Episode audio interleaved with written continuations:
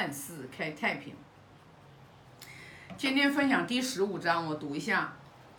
子曰：“失志之始，官居之乱，洋洋乎盈耳哉？” 这里是孔老夫子给我们讲，他说鲁国的这个太师呀，志，他呢在开始就是一开始起调弹奏的时候，是由鲁太师开始的。然后呢，官居之乱，这里的乱呢，它不是不知不是指的是乱七八糟的那个乱，它是指就是弹奏乐曲到最后要合唱的时候，就是所有的乐啊，所有的我们都有看到吗？你看，比如说人家那个演奏钢琴到最后什么这个这个这个这个，就是全部大家都在一起合唱的时候，合奏的时候，这个乱就是叫合在一起。他说，哎呀，就是洋洋乎盈耳哉，然后就是。啊，这个乐声呀，然后就是说听起来特别的美妙，特别的这个呃舒服，然后这个特别的让人愉悦啊，特别的就是赏心悦目的那种那个意思啊。哎，那我们要看一下，哎，为什么孔老夫子要在这里要告诉我们这个话的意思呢？对吧？啊，那我那我呢，先从这个太师字啊，就是这个人啊。我觉得这个人啊，就值得我们去崇敬、崇仰啊！当然不是说要我让我们跟他去做一样的行为，那也不是。这个太师呢，字呢，啊，就是他为了，然后就是追求这个呃月上面的最深的造诣，他是把自己的两只眼睛都瞎了啊！然后你想想看，就是。鲁国是属于在孔老夫子那个年代，是把周公的礼仪是，就是传承的是比较好的，因为鲁国是属于是周公嘛，然后当初是，呃武王伐纣以后，然后鲁国就是分封封地的时候嘛，鲁国这个地方是封给了这个周公的儿子，嗯，伯禽的。所以呢，就是鲁国一直他就传承着这个周公的这个就是呃呃礼制，就特保存的，就是特别的这个好完好。那你想想看，这个鲁国啊，传承古圣王这个从周公这边传下来的这个礼乐制度又特别的完善的时候，太师制的话又是属于鲁国最高的一个乐官。最高的一个乐官，你就想想看，这这个人的功力是多么的深厚，知道吧？哎，但是哦，我们在《论语》哪一章里面要我不记得了，知道吧？然后就是孔老夫子跟太师智两个人在那切磋的时候，然后孔老夫子还给他讲说啊，这个始作细如也、小如也、纯如也什么什么的，什么以成啊，我这个与这个是哪一章不记得了。就是孔老夫子，他都可以跟太师志在那里切磋弹乐的这个顺序，然后怎么样怎么样，那你就明白孔老夫子是什么样的人哦。我们从太师志这个人的背景，我们再来延伸看看孔老夫子是一个什么样的人，你就知道我们在跟谁学习啊？因为很多的人根本不懂圣人。呃，根本不懂圣人。反正呢，我是学《论语》，我是学了第四个年头，真的，我对《论语》学了四年，然后呢，我就是啊，非常的这个就是，呃，可以这样讲吧，我我自己都没有懈怠过，我就是在学《论语》啊，我是每天三百六十五天，然后呢，对孔老夫子的这个就是仰慕和这个感情啊，真的是发自内心的。发自内心、心灵深处的，啊，然后的话就是这份一种一种深深深深的这种感情，就老师嘛，也是我们老师嘛，对吧？所以说，啊，前两天那个我们师兄，呃，把那个就是我还发到朋友圈了呢，啊，我说哭的哭的脑壳都疼，知道吧？就是真的，因为什么呢？我们学《论语》，我们已经学了，就是非常的就是。那个视频里面所有的情节，我们是非常熟悉的，所以说当看到了孔老夫子，然后跟弟子走散了之后，然后别人又形容孔老夫子说他是丧家之犬。哎呀，我看到那一节，我真的我真的痛哭啊，痛哭流涕啊，知道吧？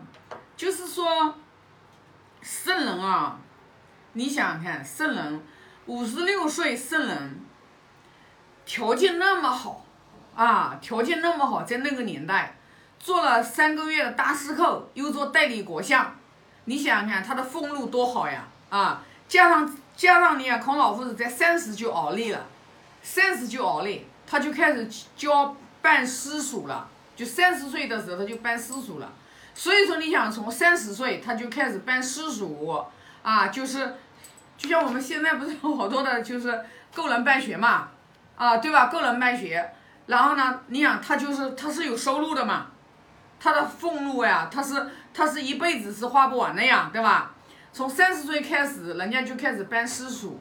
然后又开始从做做官啊，一开始从从去放羊，去为呃就是为最底层的啊，然后呢去开始，到了他五十六岁，你想想看，人生旅途当中经历了二十几个春秋，也就是说，在他在他大司寇做大司寇的时候，应该是他的这个财富是呃收入呀、官位呀、福禄呀，应该是很最鼎盛的时候。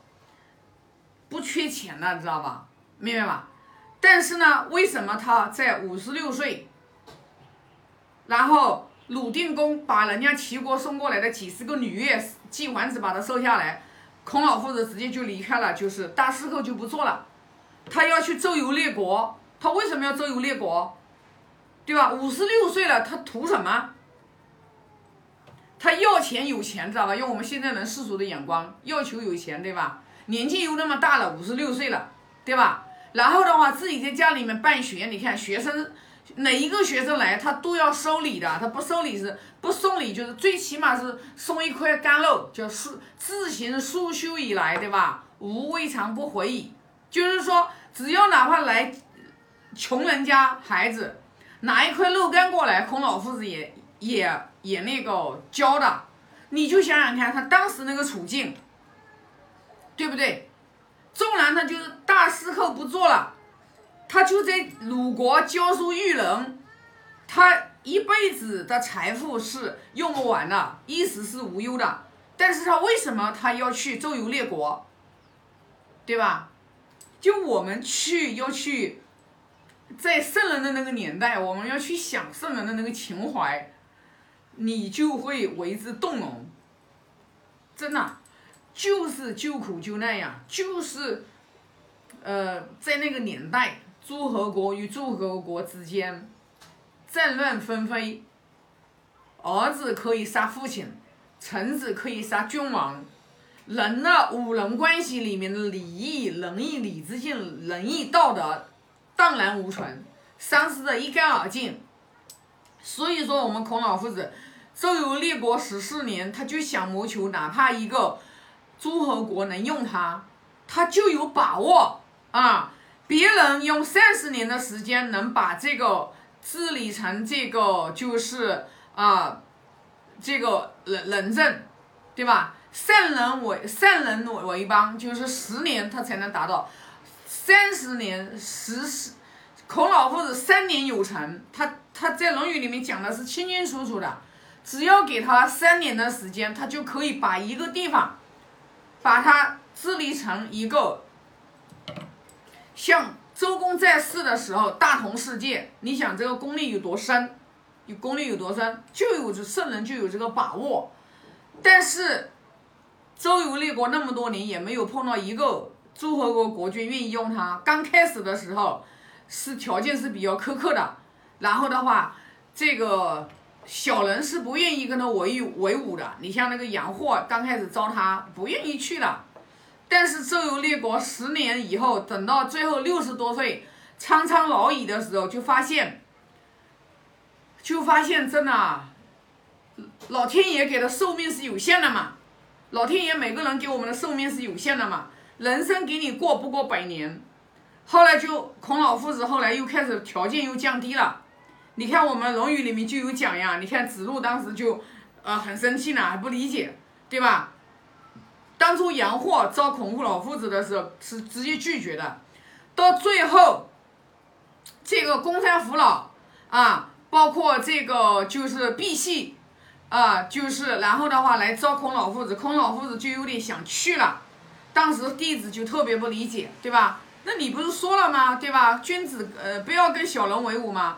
孔老夫子在哪一章里面就有讲了，他说那我也有讲过呀，啊，磨而不吝，就是讲那个白玉，就是放在那个里面磨磨，就是它也是啊，它也是不会被它，它本身是一块白玉，你就放在放在放在这个污垢里面，你也不能让他白污白玉的话，这个就是染污了他呀，是哪一章呢？这原文这个不记得了。意思就是什么呢？到最后，到最后就是说，哪怕这个叛臣，他愿意用他，啊，叛臣他属于自己道德修养不行嘛，但是孔老夫子道德修养行嘛，他也可以的话，只要他把权大权像齐桓公一样的，把他交给管仲一样的，啊，那齐桓公就吃喝玩乐、吃喝嫖赌他也不管了，但是他最起码老百姓是不受罪的嘛，对不对？所以我们就想的话就是。啊，到最后也没有成功。到周游列国十四年，最后六十八岁决定回鲁国，去真正的去教书育人，然后三思书定礼乐，著春秋，来真正的为我们这些子孙后代，然后来留下一些文献。所以我们就从这里讲，我们每一章啊，我们去学，我们一定要把自己带入到那个环境当中。带入到孔老夫子说这句话的语境当中，你去理解，你去参悟，你真的会被感动的，真的。学《论语》学了这么多年啊，我真的我都已经不知道是多少次学《论语》去参悟，然后呢去流流下来眼泪，真的无数次。所以说我们，我们就是学经典的人，尤其是像我们师傅的弟子们，对吧？啊，就是我们。在一起传弘扬这个传统文化的人，真的，我们是要有要为往圣继学学的一个坚定的信念。